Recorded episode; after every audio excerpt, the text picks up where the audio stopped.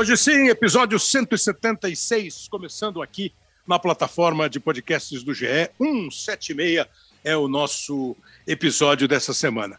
É, nós estamos gravando o podcast um pouquinho depois da convocação da seleção brasileira para a Copa do Mundo. Claro que a gente vai tocar é, no, no, assunto, vai falar sobre a seleção brasileira. Vamos falar de Copa do Mundo, mas um outro jeitão assim de falar de Copa do Mundo. É, o time é, de cobertura do Sport TV, da Globo, tem uma equipe de comentaristas do mais alto que late, né? É, eu tenho medo de esquecer alguns, se eu esquecer, os meus companheiros de programa vão me ajudar. Mas pelo Sport TV vão comentar o Lédio Carmona, o Paulo Vinícius Coelho, o Pedrinho e o Grafite. Eles vão lá para o Catar. E aqui tem mais uma equipe grande com é, muita, muita gente craque de bola.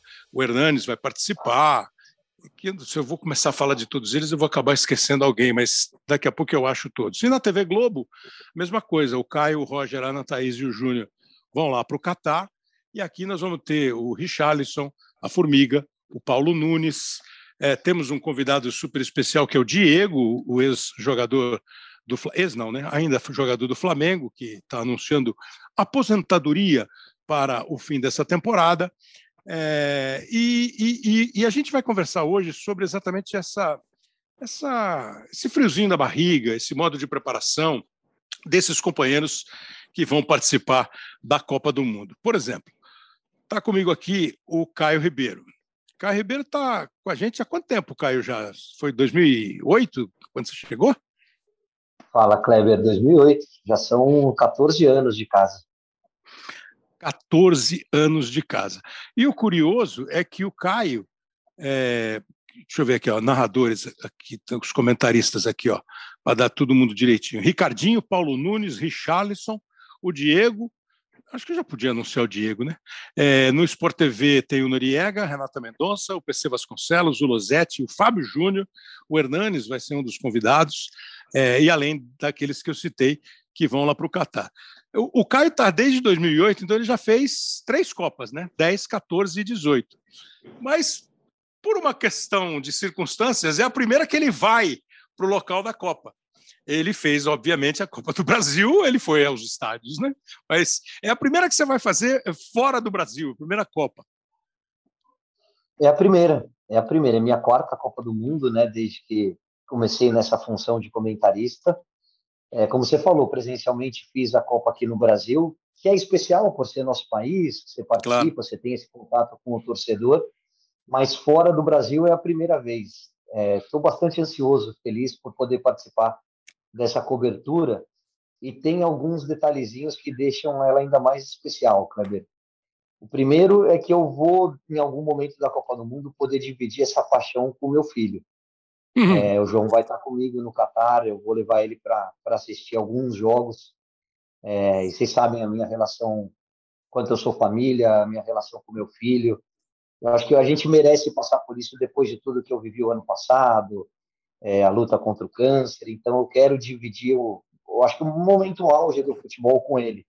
E depois porque foi no Catar onde eu recebi o maior prêmio individual na minha carreira. Né? Eu, uhum. com sub-20, mundial sub-20 pela seleção brasileira, eu ganhei o prêmio de melhor jogador do mundo, melhor jogador.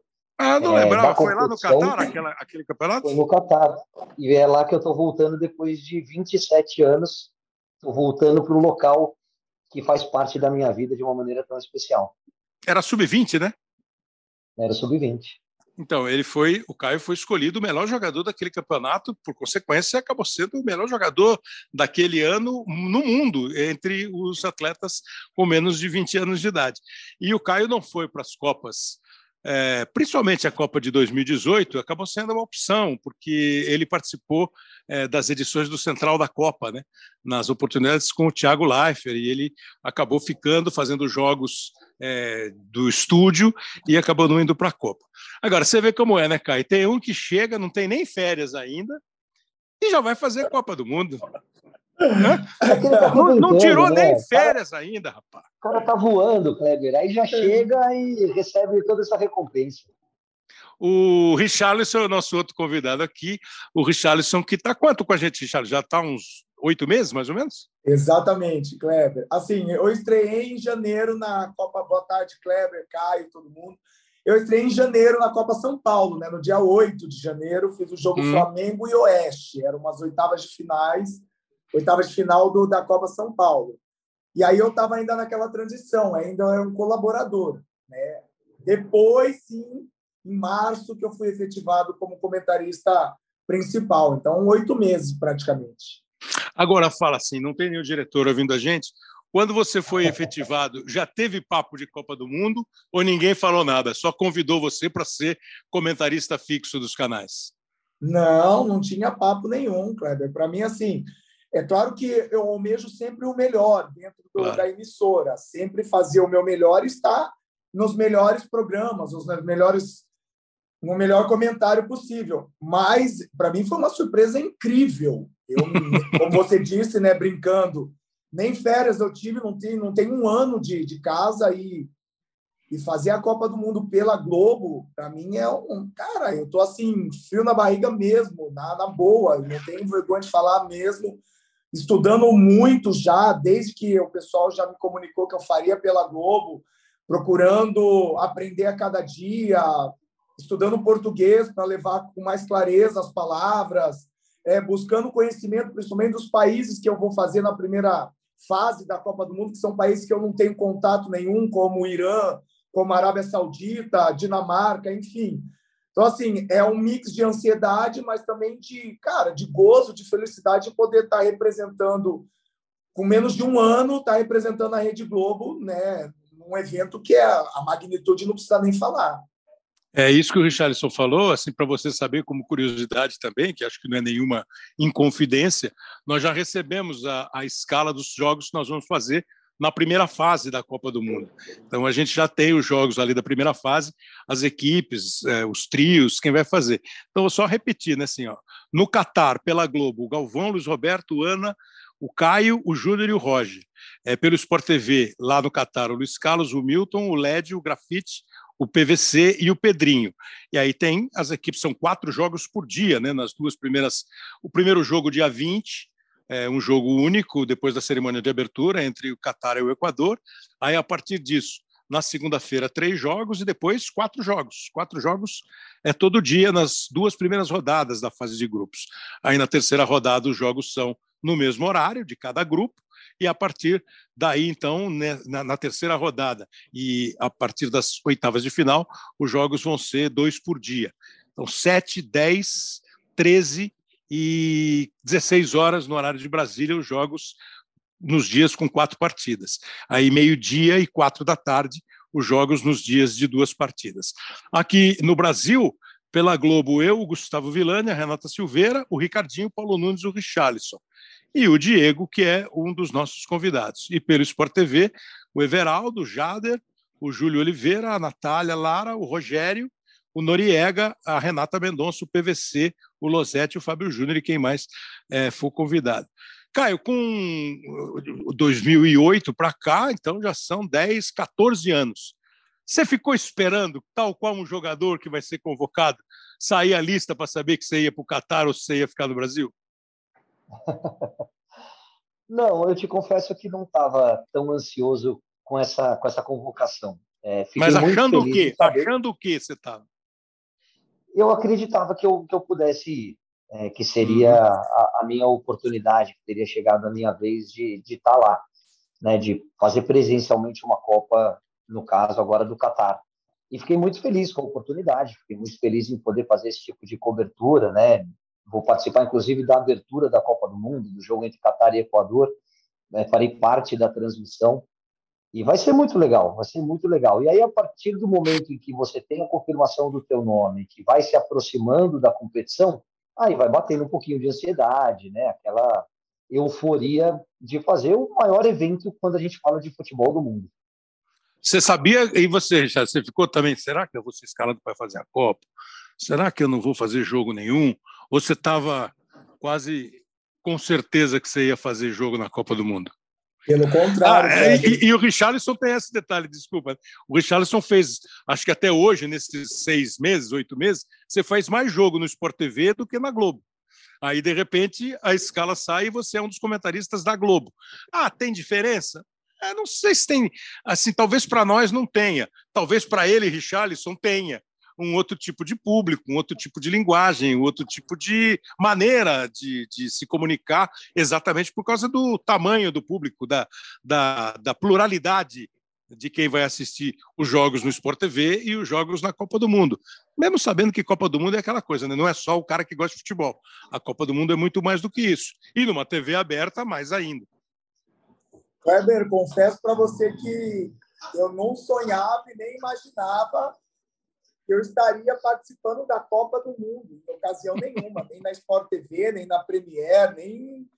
Cara, é, para mim foi uma surpresa absurda, absurda, assim. É por isso que eu falo sobre essa questão do frio na barriga, porque eu sei da responsabilidade que é, né? Claro, a responsabilidade é igual fazendo num, num, num programa num, num canal fechado, mas na Globo, como você disse, a pluralidade de pessoas a linguagem que você tem que usar para se comunicar com essas pessoas e a responsabilidade de levar a emoção, o jogo, enfim, tudo aquilo que, que, que tem a Copa do Mundo com a sua magnitude, cara, eu tô assim em êxtase. É, para mim foi uma surpresa absurda, em nenhum momento eu esperava. Eu sou sincero para você. Quando eu soube, veio através do e-mail. Ninguém me ligou. eu recebi um e-mail, estava lá. É, Escala da Copa do Mundo, Richardson, Rede Globo. Eu falei, sério? Aí eu fui procurar com o pessoal das escalas falar, gente, eu tô. Vou fazer a Copa do Mundo pela Globo? É, você está escalado. Eu falei, mentira. Aí foi que, que caiu a ficha. Uma outra convidada, assim, e eu acho que o público já percebeu, e, e é uma, uma, uma atitude, um procedimento muito saudável que a gente tem na nossa empresa é de cada vez mais ter diversidade nas nossas, no nosso elenco, né? É, seja no esporte, no jornalismo, no entretenimento, em qualquer uma das, das, das dos setores, em qualquer um dos setores da televisão. E uma convidada que ela já fez alguns jogos é, de feminino, a, começou a fazer jogo de masculino e vai fazer a Copa do Mundo na Globo também, é a Formiga. E aí nós fomos perguntar para a Formiga, a Formiga não pôde estar com a gente, ela hoje que a gente está gravando, ela vai jogar, porque a Formiga ainda está jogando. Né? Depois de sete Copas do Mundo e sete Olimpíadas do feminino, Aí ela, você vai perguntar, ela jogou tudo isso? Não, não é que ela jogou tudo isso, ela jogou todas as Olimpíadas e todas as Copas do Mundo que tiveram futebol feminino. E ela vai trabalhar. E a gente perguntou para ela, essa experiência, depois de sete jogando, uma comentando e comentando nesse instante a Copa do Mundo masculina. Conta para gente, Formiga.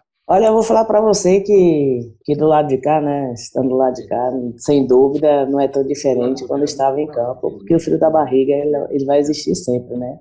Até porque, por uma tamanha responsabilidade que a gente tem, não é tão diferente também das quatro linhas. É, temos que nos preparar muito bem, saber o que vamos falar, a gente sabe da tamanha da responsabilidade. E claro que eu fico muito feliz de fazer a primeira Copa, né? Eu espero que possa, possa, eu possa ter outras oportunidades né? mas com certeza com, com aquele frio da barriga, o nervosismo, esperando já que se comece, né? que a minha participação vai ser no dia 21. Mas com certeza eu sei da tamanha responsabilidade que é estar participando dessa Copa. Vai ser um desgaste grande de estar indo para o Rio, voltando em época de jogos, mas eu acho que o psicológico da minha parte tem que estar afiado tanto para um lado para o outro. É claro que eu tenho que voltar é, saindo de um jogo na Copa do Mundo, já voltar com a cabeça voltada para o meu clube, né, que logo em seguida já tem um jogo importante também. Mas é isso, eu acho que quando se propõe a fazer algo, a gente tá, tem que se preparar em todos os sentidos, né? E com certeza nada é fácil, então eu acho que, que não é só a parte física, que isso vai exigir também a minha parte, mas eu acho que o mental ele é o mais importante. Então eu venho trabalhando bastante isso no dia a dia, né? Mas nesse momento no qual você citou, eu logo tem um jogo, mas a minha cabeça ela tá voltada para esse jogo. E logo depois, com certeza, eu viro a chavinha e já vou focar no primeiro jogo que vai ser da Copa. É muito diferente, eu saio de uma zona de conforto muito grande, né? Onde eu venho preparando para ver jogos dos meus adversários, né? Qual eu vou jogar hoje. E logo em seguida eu já tenho que mudar essa chavinha, já buscar informações dessas duas seleções que vão se enfrentar. Né? E buscar um pouco de cada uma delas para o primeiro jogo eu estar tá é, bem preparada para estar tá comentando. Bom, tirando a Formiga, que não é, esse, é ainda atleta de futebol, e o Diego, que vai participar e está anunciando encerrar a carreira, acho que o Richarlison é o mais recente aposentado do nosso time de comentaristas. Né? Acho que foi o último a se aposentar. Né? Ô, Kleber, se a Formiga, que tem sete Copas do Mundo, está ansiosa, imagine eu. Então, mas eu queria saber o seguinte, assim, como você falou agora há pouco, é legal, assim, seja um programa, seja um jogo, por qual plataforma for, é, pô, é o teu nome, é a tua opinião, é, é, isso tudo tem peso. Mas você, você já virou a tal da chavinha do ex-atleta para o comentarista? E é uma chavinha, é, de alguma maneira, ela emperra um pouquinho na hora de, de virar a chavinha? É, Kleber, eu sou muito satisfeito e realizado como profissional de futebol. É, a partir do momento que eu falei vou parar, eu não deixei rugas nenhuma sobre essa possibilidade de vai ser difícil, é, porque foram praticamente mais de 20 anos e eu gozei de tudo que eu tinha que gozar no futebol, do melhor, do pior, de concentração, de jogos, enfim, de tudo aquilo que, que é o futebol como completo. Então, a partir do momento que eu falei assim, acabou, parei, eu não deixei nada, aparei todas as arestas possíveis. Então, a partir do momento que essa chavinha eu baixei, nada mais me faz pensar em voltar ou faltou isso, faltou aquilo. Ai, tenho saudade disso, tenho saudade daquilo. Hoje, a minha vida é totalmente voltada ao comentarista esportivo, que é isso que eu tenho é, buscado melhorar a cada dia. É para isso que eu parei e me é, preparei para dar o meu melhor. Então, assim, eu vejo muita gente comentando, né? Ah, eu tenho saudade disso, eu tenho saudade daquilo. Cada um tem a sua vida e faz dela o que, o que quiser e sente saudade daquilo que quer. Eu não tenho. Eu, a partir do momento, falei, parei, parei, parei. Tanto é que muita gente me pergunta, bate uma bolinha ainda? É raro.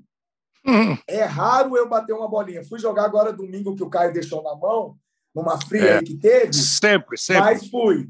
Fui no Paineiras ali, um jogo legal, era beneficente, enfim mas não sou aquele cara que precisa ter uma ou duas vezes por semana um futebol para suprir a necessidade de estar jogando. Não. Hoje eu estou muito preparado como comentarista é, esportivo e não sinto falta nenhuma da minha vida como profissional de futebol. Você também, tá né, Caio? Tá nem joga mais bola, né, Você nem joga mais bola, né, Caio? Putz, eu sou fominha, você sabe, né, Cleber? eu, eu jogo no, no, São Paulo, eu jogo no Pinheiros, eu jogo na Várzea, eu jogo jogo beneficente. Eu tenho saudade, eu sou um cara muito bem resolvido com a minha carreira também, mas tem uma coisa que eu sinto muita saudade, que é do meu peso. Coisa que o Richardson não tem esse tipo de problema. É, então, você é o nosso único. jogo... Você é o nosso único ex-atleta que é ex-atleta mesmo, né? É, obrigado. Mas isso vai mudar, tá? 2023 eu vou emagrecer, você vai ver, eu vou me cuidar mais. Porque não dá, você joga e vai para o DM, joga e vai para fisioterapia, aí não, aí você perde o prazer. Se quiser falar vir coisa, fazer cara. cross aqui comigo, tá convidado. Não, ele falou que não aguenta. É, ele não aguenta mais essas coisas. É, mas esse é o objetivo, esse é o objetivo de todos nós, né, Caio? Um dia é, fazer alguma coisa parecida com o Zé Roberto e com o Richarlison. O que seria impossível? Ricardinho já estava bom, né, Caio? É? Ricardinho já estava bom. Esses caras eles têm 8% de gordura no corpo. Eu não tinha com 20 anos, cara. Imagina com 47. Mas me fala uma coisa: você, você quando você parou de jogar, é, você chegou a fazer curso de gestão esportiva, faculdade e tal. Eu achei que você ia meio partir para essa. Aí apareceu a Rádio Globo, né, na tua vida. Você foi trabalhar na Rádio Globo, lá com os Carolices, com o time da Rádio Globo. E aí veio para a televisão para fazer jogo no começo acho que era meio como convidado tal, e depois acabou virando. É, na tua cabeça você já é comentarista, não tem conversa. Eu sei que você ainda tem boas relações com o pessoal do futebol, com ex-atletas, com atuais atletas, mas não, não tem nenhuma, nenhum tipo de barreira na hora de falar isso ou aquilo sobre um atleta, um jogo de futebol? Ou o jeito Caio de ser ainda deixa você um pouco tímido, apesar de tanto tempo? Kleber, hoje não, tá? Hoje eu me sinto muito tranquilo para fazer qualquer tipo de crítica. É, principalmente porque os jogadores me conhecem e eles sabem qual é a forma que eu comento e principalmente algumas coisas que, que eu não abro mão. E entre elas estão alguns valores e a minha integridade. O que, que eu quero dizer com isso? Eu não faço com os outros o que eu não gostava que faziam comigo. Claro. A crítica faz parte da profissão. Eu tenho que falar quando o jogador está jogando mal, quando de repente uma alteração se faz necessária, mas eu não preciso dizer que esse cara é uma porcaria, que ele não merece vestir a camisa do clube que ele está representando. É, eu sei o quanto a crítica ela é, faz parte da profissão, ela é construtiva, e quanto ela é pejorativa e o mal que ela faz. E não é só para o atleta, é para o entorno dele, é para a família, porque são eles que sofrem. E quando a gente vê teu pai, tua mãe, tua esposa, teu filho sofrendo, aí te atinge. E aí faz mal. Aí você se sente incomodado. No começo, é, eu te confesso que eu tive um pouquinho de dificuldade, sim. Quando eu parei de jogar e comecei como comentarista, é, eu estava analisando os meus amigos. É, até ontem, né, no meu primeiro ano de, de comentarista, eu era um deles. Então, eu tinha muita preocupação em como eles me enxergariam num momento diferente de carreira, analisando o trabalho deles. E talvez naquele início as pessoas me julgassem um pouquinho em cima do muro, um pouquinho mais receoso na hora de fazer uma crítica, e eu acho que era um processo de adaptação mesmo, sabe? Era uma transição do campo para a cabine. Hoje não. Hoje eu acho que eles já sabem qual é a minha linha de comentário, é, já sabem que a minha crítica é uma crítica jamais de forma irônica ou pejorativa, é muito em relação à parte técnica e daquilo que eu estou vendo do jogo. É, e me sinto confiante e confortável para fazer esse tipo de análise. Então, hoje sim, depois de 14 anos, eu acho que no segundo ano eu já estava um pouquinho mais à vontade hoje bem mais. Você, Richarlison, você ainda deve ter um monte de caras que jogaram com você, vários caras que jogaram com você que estão jogando até hoje. Você já, você já se sente assim, dono de um estilo de comentarista? Ou você ainda está naquela fase do cara que sai do, do juvenil e passa para o profissional? Ô, Kleber, eu, eu penso muito na questão do ser humano, sabe? Eu vou na mesma linhagem do Caio. É, é, a questão do profissional ele vem em segundo plano. Por que eu falo isso? Porque teve algumas alguns momentos da minha vida que realmente aconteceu isso que o Caio falou, né? Comentários pejorativos que afetaram a minha família. E isso para mim foi muito ruim, porque quando vinha até a minha pessoa, eu sabia me proteger e cuidar daquilo que era meu, do meu jeito, da minha forma, enfim. Mas quando eu via meu pai, minha mãe, meu irmão, né, preocupados com o que estava acontecendo, isso me prejudicava bastante. Então, eu penso muito nessa questão do ser humano, mas eu não deixo de falar uma crítica construtiva quando o cara não está bem no jogo. Não está, não está. Infelizmente, hoje ele não está fazendo um bom jogo. Mas, da mesma forma que o Caio falou, eu jamais vou usar de forma pejorativa no sentido, esse cara não presta, não pode jogar futebol, Onde já se viu um cara desse vestindo a camisa do São Paulo? Jamais, até porque não é a minha característica como comentarista. Então, eu me sinto muito à vontade e recebo muita mensagem de companheiros e ex-companheiros, né, até porque faz pouco tempo que eu parei, que dão risada. Pô, achei que você ia partir para o lado daquele cara que ia criticar todo mundo, que ia mandar todo mundo para aquele lugar, lá, lá, lá, lá, lá. Falei, não, cara, eu preservo muito a questão de vocês e sei como que é essa questão da família, e eu vou prejudicar, não. Eu vou comentar, vou sim, quando tiver, opa, caramba, errou aquela bola, não pode, um jogador desse.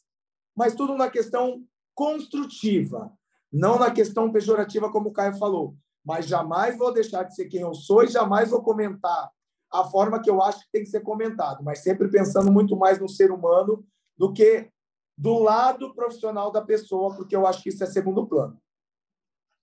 Eu já conversei isso algumas vezes com o Caio, vou perguntar para ele depois. Eu queria saber de você se você já tem na tua cabeça qual é o seu é, estilo de comentarista. Se você se preocupa mais com a questão individual, claro, é, a resposta óbvia é com o todo, né, com tudo. É a questão individual do atleta, a questão coletiva do time, a, a posição do técnico, o que o técnico é, faz para mexer no time. Mas você tem já um. assim, pensar assim, ó, quando você jogava e que você ia ver um jogo e ouvir um comentarista, é, aquilo que mais te agradava, mais te desagradava, aquilo que você achava é, positivo? Já tem esse tipo de caminho, tipo um estilo? Pô, eu vou tentar ser um comentarista nessa linha? Ou ainda é muito cedo para você ter essa definição? Kleber, eu tento ter uma linhagem, mas eu acho que por eu estar começando, é sempre bom você prestar atenção em quem já está há mais tempo e tentar é, pegar algo que seja para aumentar mais a, o seu leque de opções. É claro que é, a minha parte, quando eu estou trabalhando ali, é muito mais visionário no sentido de campo, né? de trazer as informações daquilo que talvez quem está assistindo não está vendo, um posicionamento errado, é uma amplitude de um time que não está coeso, trazendo a informação talvez de um de uma possível substituição substituição que melhoraria o time muito mais dentro da partida, nada de questões assim, é uma linhagem minha, de história, do que aconteceu há cinco anos atrás. Não, eu acho que eu estou muito mais preocupado em trazer para quem está me assistindo ali. Pô, o Richard olhou, o Caio hoje está jogando mais por dentro do que o normal que ele jogava quando ele jogava dois anos atrás, que ele fazia um, um corredor mais aberto. Essa é a minha linhagem, tentar mostrar para quem está assistindo aquilo que talvez por ele ser um torcedor, não ter essa visão daquilo que eu uhum. tenho, que não é assistir o jogo como um torcedor, e sim como um comentarista que está observando talvez algo que ninguém está observando. Mas baseado nas tuas experiências como atleta? Exatamente. E aí aquilo que eu extraí do, dos treinadores, claro, né, de preleção, de movimentação dentro de campo, uhum. né, eu brinco muito que, pô, eu tive uma linhagem de treinador absurda desde o Dunga na seleção ao Paulo Tuori. Então, você pega um leque de Dorival, de Murici, de Carpegiani, são escolas totalmente diferentes. Então, eu tento extrair de cada um aquilo que vai me dar subsídio para a hora que eu levar para comentar, cada um no seu, no seu devido lugar, para que o pessoal fale assim: poxa, ele tem uma visão legal aqui, outra ali, essa aqui ele mexeu, eu não estava observando isso. Então, isso eu acho que faz parte do, daquilo que eu quero ser como como como característica de comentarista, sabe? Sempre Entendi. essa visão ampla, com visão periférica muito mais do campo do que talvez diz histórias. É, porque ele tem, né, Caio, ainda é, esse time de técnicos que ele falou, é, muitos deles em atividade. Né? Ele trabalhou com muitos caras que ainda estão trabalhando. Você também trabalhou, porque, ah, lógico, a carreira de um treinador é muito grande. Mas eu lembro que uma vez conversando com o Caio, acho que o Caio nem lembra mais que o Caio não dá bola porque falam para ele, né? Ele é muito autossuficiente, ele se. É, é o, o, o, Caio, não, não é verdade. O Caio começou é, trazendo muito assim um comentarista que trazia informações que ele pegava a partir dos contatos que, que ele ainda tem com os caras que estão em atividade, com treinadores, com jogadores, ele trazia muito algum assim um, um bastidor que era aplicado no, no jogo que ele estava comentando. Você continua fazendo isso, Caio? Ou você acha que você deu uma mudada no teu jeito de ser comentarista de futebol? Continuo. É, por exemplo, sair a convocação para a seleção brasileira. A primeira coisa que eu faço é pegar o telefone e conversar com eles, entender o porquê de alguns nomes, qual é a linha de raciocínio, é, se alguns jogadores que eu acho que tinham potencial para estar na lista estão na lista dos 55, é, de que maneira que eles pretendem jogar, e eu agrego isso ao meu comentário. Muitas vezes eu falo, olha, gente, acabei de conversar com o Ancelotti e eu acho que o Real Madrid vai jogar desta maneira. Outras vezes eu falo, olha, eu acho que o Real Madrid vai jogar dessa maneira. E, e muitas vezes esse meu comentário é pautado nas relações que eu tenho ainda entre jogadores, comissão técnica e empresários. Eu levo muito em consideração alguns fatores é, na preparação por um jogo. O ambiente, eu acho que isso é fundamental em qualquer grande equipe. É, como foi a semana de trabalho? O que está passando pela cabeça do treinador? O que, que ele imagina para aquele jogo? Como estratégia. E o momento do campeonato, que eu acho que é fundamental, que é onde você pode arriscar um pouquinho mais, onde você pode é, jogar um pouquinho mais precavido mas sem dúvida que eu continuo conversando com os jogadores, continuo conversando com os treinadores, e eu acho que isso agrega demais à minha forma de ver o futebol. Às vezes você está pensando uma coisa, e às vezes, eu acho que a gente, ninguém é dono da razão, né, Cleber? A gente sempre tem um ponto de vista, eu assisto a Band, eu assisto a ESPN, é, sempre tem alguém que pode me trazer uma visão da diferente que vai agregar muito a, minha forma de ver aquele, aquele jogo, aquele momento. Eu acompanho os nossos comentaristas da casa, o Richarlison, o Roger, o Pedrinho, enfim. É porque eu acho que é, é legal, né? E você, quando você acha que você atingiu o máximo, é a hora que você cai. Você tem que estar sempre estudando, sempre procurando se aperfeiçoar. Mas não tenho a menor dúvida que, que dentro do meu comentário tem muito da apuração que eu faço antes do jogo. Porque tem, claro, cada profissional tem o seu jeito, o seu estilo, os comentaristas a mesma coisa. Mas se você pegou assim é, o que os dois disseram, dizer, no caso é, do Caio, quando ele ouve é, alguma ideia que um jogador ou um treinador passa para ele do que pode acontecer no jogo, ele passa a ter talvez um parâmetro da análise que ele vai fazer do jogo. Pô, o cara imaginou que o jogo seria assim. O jogo está completamente diferente. Ele acaba tendo um ponto de partida é, do comentário dele de uma obra idealizada pelo treinador e às vezes colocada em prática, outras vezes não dá certo. Na medida que o Richardson tem um outro aspecto, quer dizer, sabendo como trabalha o fulano de tal, o Beltrano, o técnico tal, ele começa a ver do que ele lembra ainda muito recente, até pelo, pelo, pela aposentadoria recente, o que os caras estão fazendo.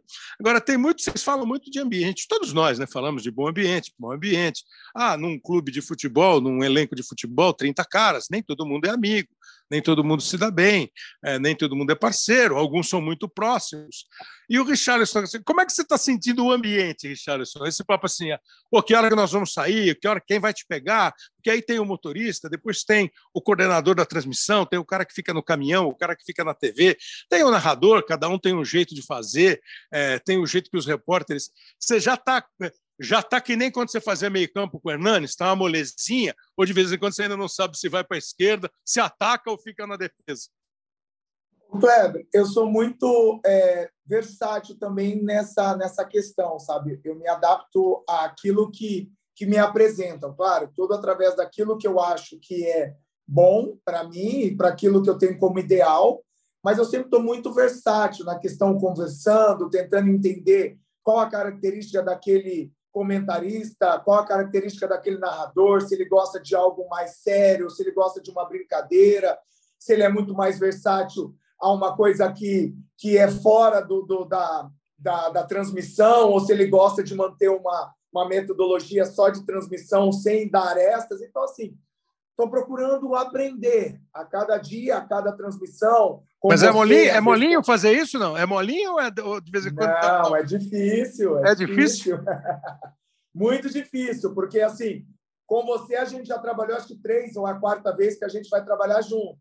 Eu já estou te entendendo um pouco mais, eu me sinto muito mais à vontade, porque eu percebo que você tem seu trabalho ali, sua metodologia muito boa e séria, mas você dar essa de, às vezes, brincar com o Caio, que você já tem uma, um, uma amizade bem maior, às vezes você brinca comigo numa questão de me dar uma oportunidade também de tirar um sarrinho, de fazer uma brincadeira. Isso para mim é importante, porque a primeira vez quando a gente foi fazer o primeiro trabalho, eu não te conhecia, eu te conhecia só de te olhar na televisão e ouvir você narrando, né? Mas aí eu vou te conhecendo e eu vou trabalhando aquilo, pô, o Kleber é isso, é maleado nisso, ele gosta disso. Isso me deixa mais à vontade, isso aflora muito mais o meu trabalho. Né? Milton, eu sei que é um cara mais metódico, gosta daquela coisa mais legal ali, ele brinca ali no que beleza, mas sempre ali pensando no jogo. O EV já é um cara mais brincalhão, aquele cara que gosta de contar uma piadinha, de entrar. Então, isso vai me deixando mais à vontade. A cada dia que eu trabalho com esses, principalmente com os narradores, que é com quem eu tenho mais dificuldade de se encontrar e menos contato, Aí eu vou trabalhando aquilo também que eu acho que é importante para aquela transmissão ser muito mais leve para quem está assistindo. Mas não é fácil. E isso é claro. O Caio está há 14 anos, eu vou aprendendo a cada dia, e a cada dia eu vou vendo a característica de cada um, seja o narrador, o comentarista, o produtor, o motorista, e a gente vai se alinhando para ficar melhor a cada dia. Você teve esse tipo de dificuldade, Caio, ou necessidade de adaptação, quando, por exemplo, passou a fazer jogo também no Sport TV? Globo e Sport TV? Ou você nem pensa em qual a plataforma que você está? Não, eu acho que, que, são dois universos diferentes. Eu acho que quando você faz para o Sport TV, é um perfil de público um pouquinho mais técnico. E aí você pode usar de algumas nomenclaturas um pouquinho mais específicas, né? mais boleiras, vamos dizer assim. Então, você fala de 343, é, de construção por dentro, de usar o corredor externo, porque talvez seja de mais fácil aceitação para aquele público específico. Quando você está falando para a TV Globo, você está falando para minha esposa, e eu sempre cito a minha esposa, que a minha esposa não entende nada de futebol. E não é uma crítica, é uma característica. Minha esposa achava que eram 12 de cada lado contando com o goleiro, para você ter uma ideia. É porque você então... valeu por dois sempre para ela, né? Muito obrigado, amigo. Mas então, assim, aí é um linguajar mais simples. É, você tem que entrar na casa das pessoas e, e, se fazer entender. Então eu evito falar 3-4-3, falo, olha, é, o Palmeiras hoje está jogando um pouquinho mais fechadinho, está jogando mais no contra-ataque. Quando você está no Sport TV, você fala, olha, ele está marcando em linha baixa e saindo em transição. Então você vai pegando o jeitão de cada um de falar para um público específico. Mas você tem o seu, a sua característica, né? Você tem o seu DNA, você tem a sua, a sua forma de comentar. E esse que o Richardson falou, né, só trazendo uns um bastidor, a gente estava fazendo um jogo juntos, e acho que era você, Kleber, que estava narrando. É, acho que, se não me engano, foi Palmeiras e Atlético Mineiro. E aí você falou, pô, o jogo mudou, né, Caio? E eu falei, é, o Palmeiras atrasou um pouquinho a linha de marcação é, e vai apostar na velocidade pelos lados do campo. Tá o Rony aberto de um lado e o Dudu do outro. Não lembro se eram esses os nomes. O Richardson virou baixinho para mim e falou assim, é, e o volante já se transformou em terceiro zagueiro, cara. Repara que eles já estão marcando com linha de cinco, não sei o que lá. Eu falei, fala no ar. Teu comentário é super legal. E tem tudo a ver com o que a gente acabou de falar. E outra, você tem boa leitura, Rick. Fala, meu. E aí ele acabou não falando. Acabou a transmissão, eu falei, Richardson, confia no teu, na tua visão, meu. O teu comentário era super legal. E eu não vou pegar o comentário dele e falar. O que acontece? Às vezes eu falo, o Rick falou um negócio super legal uhum. aqui do lado, que o Palmeiras está fazendo linha de três, né, Richarlison? E aí eu dou o um gancho para ele falar. Mas é natural, você vai pegando o timing do comentarista que está do teu lado, a característica do, do narrador, a hora que ele vai jogar um pouquinho mais para cima a transmissão, na hora que ele tem que dar uma deixa. Isso é tempo e faz parte, né? É, é gostoso, é um aprendizado. Não, é, e, e, e é, um, é um testemunho que eu posso dar para quem está ouvindo, que, primeiro, assim, o modo de transmitir jogo de futebol, eu, pessoalmente, acho que mudou muito pouco. Mas mudou um pouquinho o clima da transmissão, que sempre foi muito mais, principalmente na aberta, mais formal, para uma coisa um pouco mais descontraída. E, felizmente, nós temos uma equipe é, que é igualzinho um elenco de futebol. Todo mundo é amigo.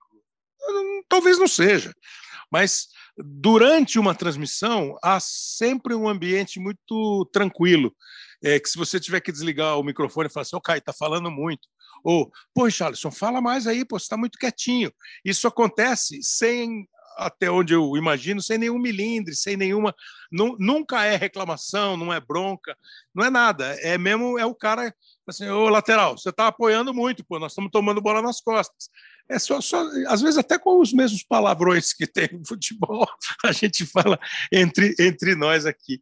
Mas assim, é, e, e, e, a gente começa, no meu caso, por exemplo, hoje mais futebol, mas a gente sempre fez muitas outras modalidades, né? E cada uma tem o seu vocabulário, tem os seus termos, tem o seu ritmo que é a coisa mais difícil de você pegar o ritmo de uma transmissão de vôlei é diferente do ritmo de uma transmissão de futebol, tal. E quando você fica muito tempo sem fazer, você precisa recuperar o ritmo. E de uns tempos para cá está no nosso universo também os jogos de futebol feminino? Que são iguais aos do masculino, mas tem umas sutis diferenças, né? Tem algumas diferenças no, é, ainda, sei lá, eu, se na disposição tática, no individual de cada uma das atletas. Aí eu perguntei para a Formiga o seguinte: pô, Formiga, você é sete Copas masculino, é, sete Copas do Mundo, sete Olimpíadas, e chegou aqui para comentar futebol feminino. É diferente para você, Formiga, comentar um jogo do masculino Será que é diferente para ela? Para mim é um pouco diferente, realmente. É diferente, porque eu, eu vivo no mundo do futebol feminino, então, de uma certa forma, eu sei praticamente todos os jogadores. Né? A gente vive aqui no Brasil, então eu sei o que acontece em relação ao mundo do futebol feminino. E do masculino, se tratando de, de mundial, é, são vários, né? Outros jogadores, jogadores do Brasil que estão fora, então às vezes você não consegue acompanhar todos os jogos. Então eu tenho que estar tá garimpando muitas coisas, né? Para estar tá realmente envolvida com o masculino. Porque eu assisto jogos, lógico, mas quando há tempo, até mesmo a Champions League que está rolando, alguns jogos dá para ver, dá para ver algum desempenho de alguns jogadores, né? E até mesmo os campeonatos nacionais aqui no Brasil. Então tem horas que minha vida é tão corrida que eu não consigo acompanhar 100%. Mas o futebol feminino sim, porque eu ainda estou jogando, então eu consigo ter esse mapeamento, eu tenho esse conhecimento do futebol feminino. Mas é uma coisa também que, que é gratificante poder estar tá tendo um maior conhecimento em questão ao futebol masculino, né? Se adentrar realmente a esse mundo. Então, para mim, é um privilégio muito grande estar podendo participar disso todo e procurar saber mais né, do, do, do, do, campeonato masculino, seja ele brasileiro ou, ou, mundial. Muita gente me pergunta, quando você tem a oportunidade de trocar ideia com é, público, estudantes, tal, ah, como é que vocês se preparam para um jogo? A minha resposta padrão é que você não se prepara especificamente para um jogo você passa a vida inteira lendo, ouvindo, vendo o jogo, conhecendo os jogadores. E claro, e aí quando vai fazer aquele jogo, você pega alguns aspectos mais da partida, que sejam números é, do time na competição, é, perfil de jogador, enfim. O Richarlison tá se, se prepara de alguma maneira para fazer um comentário e para a Copa do Mundo, especialmente, que vai ter um monte, como você falou agora há pouco, um monte de time que você nunca viu jogar, não, nunca vi jogar, não é nem o teu, mas assim, nomes diferentes, jogadores diferentes. Você está fazendo algum curso intensivo de Copa do Mundo, Richardson? Já, Kleber, desde, desde o momento que. Você recebeu o e-mail.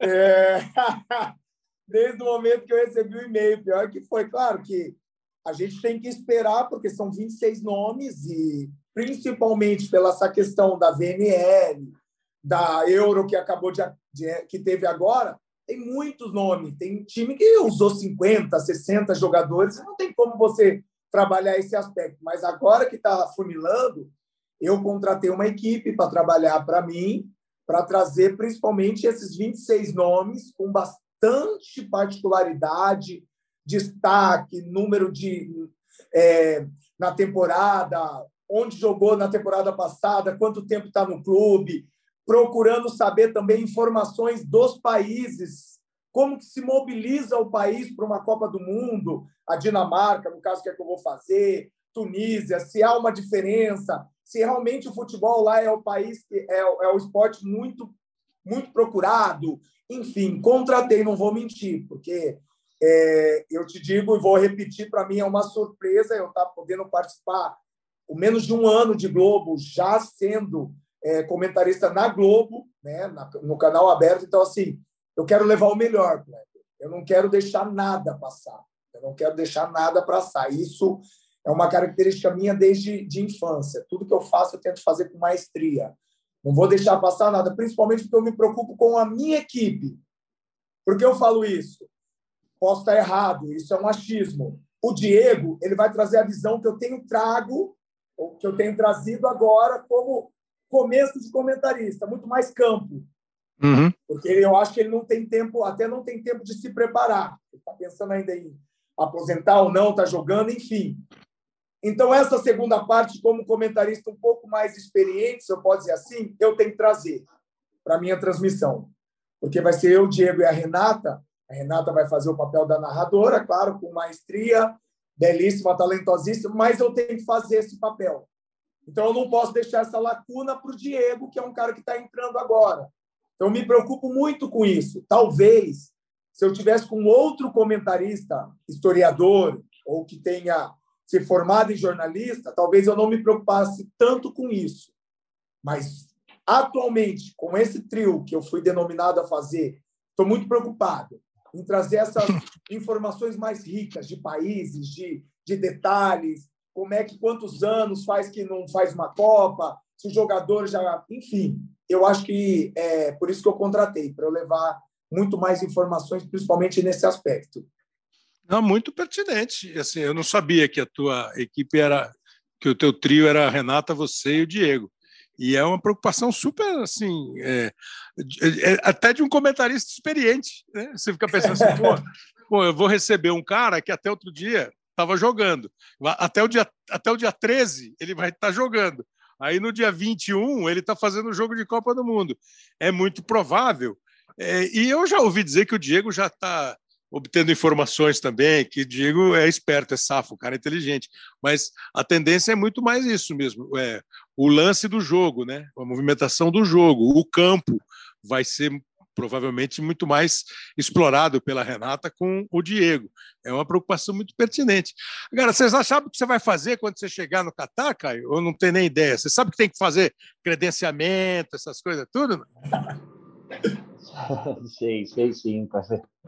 Vai dar tempo, vai dar tempo. A gente chega lá dia 18, o primeiro jogo é dia 20, e tem toda a equipe da Globo para dar suporte, né? Tudo é uma novidade. Eu sei de ouvir, mas não sei qual o caminho, para onde tem que ir direitinho, mas, mas vai dar tudo certo. Não, molezinha. Às vezes tem em alguns, algumas Copas, no próprio aeroporto já tinha uma central de credenciamento. Não sei se no Catar vai ter. Mas é que normalmente no centro de imprensa, em algum estádio, tem sempre você vai lá, bonitinho, tira sua foto, pega seu crachá. Mas, e você, mas você está pensando em alguma coisa diferente? É, esse tipo de. É, o, algum cuidado diferente, alguma coisa que, que você não costuma fazer, que você está pensando em fazer por causa de ser uma Copa? Se bem que, assim, independentemente de onde fez, já tem três Copas, né? não é muito e, e hoje em dia a gente conhece praticamente todo mundo que está jogando, sabe mais ou menos qual é. Acho que é só uma, uma tirada de poeira, né? Você só tira a poeira porque está limpinho ali o lugar, né? É, eu acho que o jogo em si, é, a gente já está mais acostumado, né? De, de, de, ter feito, por termos feito outras Copas do Mundo, então você já, já tem o ritmo da transmissão, já tem a tua característica de como fazer o comentário. O que eu tenho me preparado diferente é principalmente em relação às redes sociais. É, também contratei uma equipe porque eu vou estar no Catar e eu quero trazer um pouquinho de bastidores e um pouquinho da minha rotina para as redes sociais. Eu acho que hoje você se aproxima muito do teu público através do, do Instagram, através do YouTube. Eu pretendo profissionalizar um pouquinho mais. Então, mostrar como que é um centro de imprensa, a chegada no estádio, a posição é, de comentarista, é, eu quero ir assistir o treino do Brasil e bater um papo com os jogadores e mostrar um pouquinho dessa ansiedade da estreia, é, na hora que chega no mata-mata, é, como que eles estão vendo o Brasil dentro da competição. Então, para todos que não vão ter a oportunidade que eu vou ter de estar no Catar, eu quero ser um link para que eles se sintam lá dentro da Copa do Mundo através desse, desse meu Instagram. É, nesse, nessa reta final aqui do episódio, é, eu vou falar um pouquinho da seleção brasileira, das seleções, assim, resumidamente, obviamente, e vou começar com, com a Formiga, exatamente sobre a opinião dela sobre favoritas para a Copa do Mundo, que ela também está estudando. Ela, a Formiga joga, faz ginástica, estuda e se prepara para a Copa. E aí, Formiga, as favoritas para a Copa e a seleção brasileira na análise de Formiga? É, eu aposto na seleção brasileira, sem dúvida alguma. É, hoje a gente vê um elenco é, de garotos mais comprometidos com o trabalho, bem amadurecidos, né? mas eu vejo também uma Inglaterra de verdade, uma seleção que talvez chegue junto com, com a Alemanha também, né?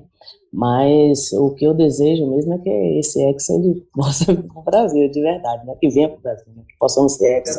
Bom, há muito questionamento em, em, alguns, né, que estão nessa lista do Tite. Eu acho que se ele convocou esses, é ele tem, ele tem muita confiança de algo de diferente nesses jogadores, não que outros não, não, não tinham, muito pelo contrário.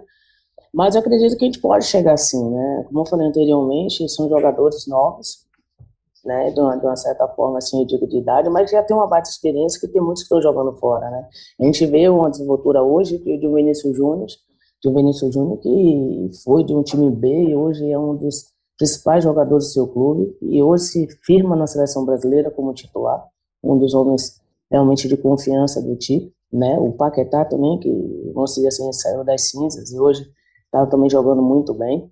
Né? Eu aposto, eu vou né, até dar uma, uma, não vou nem sabonetada, mas dizer, dizer hum. que eu até prefiro que o Pedro seja nosso nove. então já vou adiantando, que eu gosto muito da postura dele, é um jogador que pode sim resolver muito na frente para a gente, não desmerecendo o Richardson, muito pelo contrário, vem de lesão, mas acredito que do meio para frente ele está bem servido. E sem falar da zaga, que já tem essa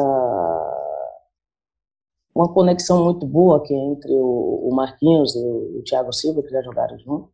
Né? Então eu estou acreditando muito, estou apostando na seleção brasileira, eu acho um, um grupo bem é, formado em questão a, a, ao conhecimento no qual já tem os jogadores, sabe? Então a gente precisa acreditar nesse elenco, eu sei que há muitos que dizem que que com isso, talvez com, com esse elenco a gente não possa chegar, mas eu estou acreditando, porque eles estão leves, eles estão acreditando, são a primeira Copa de alguns e quarta de outros, mas entendendo que, que juntos pode chegar a isso. Né, e eu estou confiante demais. É, é, que é um grupo, é um grupo é, que há um ano talvez a gente tivesse uma outra perspectiva da, da seleção. Né? Acho que nesse último ano houve uma evolução óbvia e a seleção chega como a candidata, a favorita? Eu penso que não, mas como uma das favoritas, eu acho que não há nenhuma dúvida. Ela citou Alemanha e Inglaterra, e é curioso como você ouve é, várias opiniões e Inglaterra, Alemanha, o outro fala assim: ah, acho que a Espanha pode surpreender, eu, cuidado com a Holanda, ou não vamos esquecer da Bélgica, é a última Copa dessa geração, ou tem a França, campeã do mundo. Então, eu acho que é uma Copa é por tudo, né? Pelo momento, pela, pelo período, pelos jogadores europeus estão é, que atuam na Europa, eles estão praticamente começando a temporada. É, acho que pelas distâncias pequenas que vão percorrer, tudo isso sugere e acho até pela é, igualdade mesmo de, de qualidade de, talento, de, de, de elencos. Acho que você tem, claro que você tem uma um grupo de jogadores que estão acima da média, são aqueles os melhores do mundo. Alguns em momentos A, outros em momentos B da carreira. O Messi está jogando muito, mas o Messi já é uma, o cara que está indo para o final da carreira. A mesma coisa o Cristiano Ronaldo, que nem está jogando no, muito num time que não está jogando bem. O Neymar voltou a se encontrar lá no Paris Saint-Germain, formando um trio com o Mbappé e o Messi, ou enfim. E tem alguns caras que são muito bons. Só vou repassar aqui, você vê, ela já falou que o Pedro tem que ser titular da seleção brasileira, já escalou lá o centroavante. Só repassar rapidamente aqui os 26 convocados, né? O Tite convocou o Alisson, o Ederson e o Everton para o gol, o Daniel Alves e o Danilo para a lateral direita, Thiago Silva o Marquinhos, o Bremer e o Militão para a zaga, o Alexandro e o Alex Teles para a lateral esquerda. Aí no meio ele tem o Casemiro, o Fabinho, o Fred, o Bruno Guimarães, o Everton Ribeiro e o Paquetá. Aí ele levou é, Anthony, Rafinha e Rodrigo, levou é, Gabriel Jesus, Richarlison e Pedro, é, Neymar, Vinícius Júnior e o Martinelli. Acho que sim, não há nenhum grande grito. O grito que mais se ouviu foi: ah, mas o Daniel Alves. Pô, por que será o Martinelli? São opções do treinador e os jogos vão mostrar se ele acertou ou se ele errou. Ah, ficou fora o Gabriel? Ficou. Ficou fora o Firmino? Sim. Podia ter ido o Scarpa? Pô, podia. E outros tantos, como em todas as Copas do Mundo. Mas acho que já há algumas edições de Copa nós não temos aquele cara que, nossa, o fulano não foi, como pode? Ou, oh, mas que, que o fulano está convocado?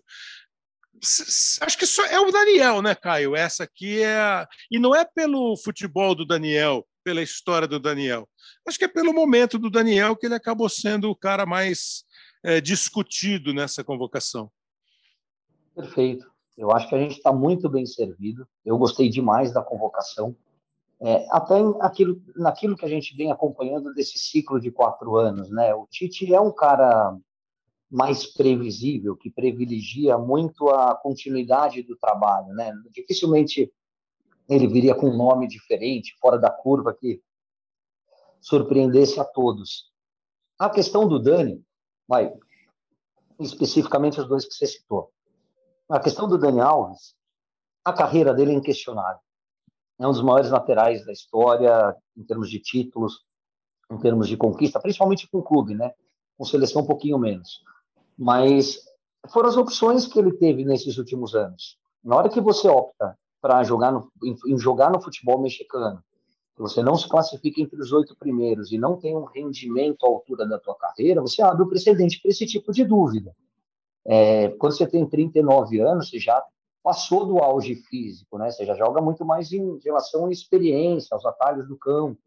Por isso que eu também achava que, que, que teriam outras opções melhores do que o Daniel Alves.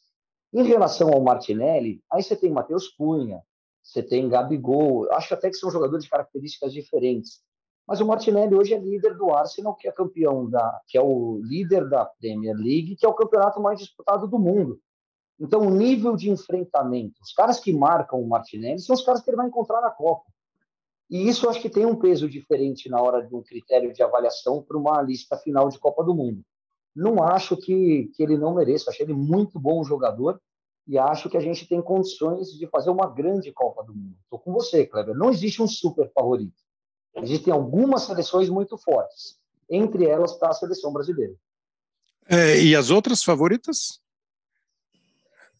Eu acho que a Inglaterra vai chegar forte. Eu acho que Portugal pode surpreender. Eu vejo a Argentina muito forte também, assim como o Brasil, e pelo meu chaveamento a gente se cruza nas semis. Não, não acredito na França, apesar de ser atual campeã do mundo, e tenho respeito pela Alemanha. A Alemanha é sempre chatinha. A Alemanha se encaixa, eles chegam e chegam forte. No domingo, na véspera da, da convocação, nós fizemos jogo, eu, o Caio e o Richardson. Aí cada um de nós fez uma lista de 26 jogadores. Quantos você errou, Caio? Da, da lista Dois. que você fez domingo para de segunda? Dois. Na minha lista não tinha Daniel Alves e na minha lista tinha. É, Gabriel Magalhães? Tinha Gabriel Magalhães no, no, Gabriel, no Daniel Alves e não tinha. O Martinelli. Tinha Firmino e não tinha Martinelli. Na minha tinha Firmino e não tinha Martinelli não tinha Daniel Alves e tinha o Ibanes. Eu achei que ele levaria o Ibanes por causa de lateral direita. E quantos o Richarlison, o Richarlison errou, Caio? Ah, mas eu gostei da é que ele é mais polêmico. Não, né? Quantos ele, errou? Quantos ele errou? Eu acho que três ou quatro, eu não lembro. Dos 26? Pô, você tinha me é, dito é, que, que dos 26 sim. ele tinha errado 18? você lembra quantos você errou, Richardson? Eu, eu coloquei o Renan Lodge, né, que foi o Teles. É. Coloquei o Veríssimo, foi o Bremer, né? Daniel, coloquei... você tinha posto não, né? Quem? Daniel? Não, eu tinha deixado sem lateral. Né? É, não, a lista era boa. Eu acho que o Scarpa era. Eu errei cara... quatro. Errei quatro. quatro. Tá, tá, bom, tá bom. Mas o que, que você achou da convocação? Brincadeiras à parte com os nossos erros, que não tem importância nenhuma, né? Porque a gente não participou da reunião para convocar. O que, que você achou, em resumo, da convocação e qual é a sua uh, ideia de Brasil na Copa e da, os adversários, as principais seleções da Copa? Kleber, é, eu vejo muito é, o Brasil um pouquinho à frente. Eu vejo, eu vejo por dois aspectos. Primeiro, vejo o Brasil muito mais motivado, os jogadores muito mais motivados nesse, nesse ciclo. E segundo, eu vejo o Brasil com alternativas táticas melhores do que 2018. Né? A gente está vendo aí, brincando, mas falando sério ao mesmo tempo, de três ou quatro alternativas de time que uhum. ninguém sabe qual é o Tite vai começar. Se é com talvez com o Neymar de meia, talvez com o Neymar de lado, talvez com o Paquetá do lado do Casemiro, talvez com o Fred, enfim, o que a gente não tinha em 2018. Então, assim, isso para o Brasil pode ser um diferencial. E veja outra coisa: esses meninos novos que estão fazendo essa composição, claro que a ansiedade pode atrapalhar, mas ao mesmo tempo ela pode se, tor se tornar em confiança absurda. E aí a gente vê várias características de jogadores que podem decidir um jogo sem ser o Neymar. O que a gente não tinha na Copa passada. Né? Vinícius, Anthony, Rafinha, Rodrigo, são jogadores que podem decidir num drible, né? numa jogada ousada, o que a gente não tinha. A gente era Neymar dependência. Então, essa questão dessa Copa de 2022 me deixa muito confiante nesse time do Brasil. Agora, a gente brincou de escalação, a gente falou, porque às vezes é uma característica de um ou outro que eu gosto mais e acho que poderia estar, mas está lindo. Essa, esses 26 nomes está lindo. Vou torcer muito, muito feliz com essa convocação e, acima de tudo, acho que o Brasil, com a Argentina, na minha concepção, e com ainda aposto na França, são os três times que podem vencer essa Copa do Mundo. Antes de começar, claro. Claro. É isso. É, o Brasil estreia dia 24. É... Ô, Kai, cê, cê, cê, nessa de brincadeira, você arriscaria o time que começa a Copa, não? No primeiro jogo? Hã? Eu, vou, eu acho que vai de Alisson, é, Danilo, Thiago Silva, Marquinhos e, e Alexandro. Eu acho que para esse primeiro jogo ele vai de Fred, Casimiro e Neymar. Grande chance de ser Rafinha, Richarlison e Paquetá. E acho que talvez o é. Vinícius para o segundo tempo. Eu só tiraria, eu acho, achismo puro, que no primeiro ele eh, eu tiraria o Fred e colocaria o Vinícius. No primeiro jogo, eu acho. Mas eu estou achando curioso como muita gente. É o que eu mais gosto, tá? É, e muita gente considera a, a hipótese do Vinícius ser, ser reserva. Você tem uma, uma um, um, chute para esse primeiro jogo, Richarlison? Eu vou com o Caio. Eu vou com o Caio porque é contra a Dinamarca, né? Eu acho que o é, Tite não é, vai ser o. Sérvia, Sérvia. É a Sérvia, desculpa. Eu acho que o Tite não vai ser ousado em colocar o Paquetá do lado do Casemiro. Ele vai ser mais conservador em, em entrar com dois volantes mais pegadores e deixar o Vinícius Júnior como uma balinha juquinha, como a gente gosta de brincar no futebol, né? Aquela balinha juquinha para o segundo tempo se o jogo tiver difícil. Como é que é a música da bala juquinha no comercial, Caio? Não lembra? Não lembro. Não lembro. Juquinha, quando está chupando bala, não fala, não fala nem da bala e nem da bola. Você não lembra? Bala de coco, de fruta, lembrava. Juquinha. Ah, pelo amor de Deus. É o Você seguinte. Já ouviu essa, né, Kleber? Da bala Juquinha, né? Bala, Juquinha, quando está chupando bola. É o seguinte: o Brasil tem nove jogadores que atuaram na Copa de 18, né? O, o Alisson, o Ederson, o Marquinhos, o Thiago, o Casemiro, o Fred, o Neymar, o Gabriel Jesus, e está faltando um. Daniel é, que foi Não, Daniel não foi. Tá faltando um que agora eu não vou lembrar agora. Não. Que vergonha, hein? A Ederson, Alisson, o Thiago, o Marquinhos, o Danilo. Falta o Danilo. O Danilo também estava em 2018. É, Richarlison, obrigado pra caramba, hein? Foi a sua estreia aqui, agora a gente vai ficar perturbando de vez em quando. Eu que agradeço, tá com dois feras sempre assim, para mim é um. Cara, eu não, eu não preciso fazer média. Sou seu fã, Kleber, sou fã do Caio. Kleber, o Caio sabe disso, eu falo para ele quase que diariamente quando a gente se fala. Eu, cara, eu fico muito feliz quando eu tenho essa oportunidade de crescimento com vocês. Para mim, vocês são referência. O Caio, como comentarista, ele sabe disso. E você sempre ouvindo, cara, toda vez que eu vejo alguns gols que eu faço você narrando, para mim é, é sempre uma satisfação estar do seu lado podendo trabalhar agora. Muito obrigado. Obrigado demais, a honra é nossa. Obrigado, Caio Ribeiro. Sempre um prazer. Estaremos juntos amanhã, né? Tem jogo e grande Copa do Mundo. Rick, isso é muito bom, amiga. É muito bom ter você no nosso time. É isso aí. É, espero que você tenha gostado. Um pouquinho de conversa sobre como se prepara, opiniões, um pouco de Copa. A Copa chegando, bastidores e sentimentos de quem vai trabalhar na Copa do Mundo. O Lucas Garbelotto, o Pedro Suaide e o Léo Bianchi são editores e produtores aqui do Hoje Sim. Esse foi o episódio 176. Na semana que vem tem mais. Grande abraço.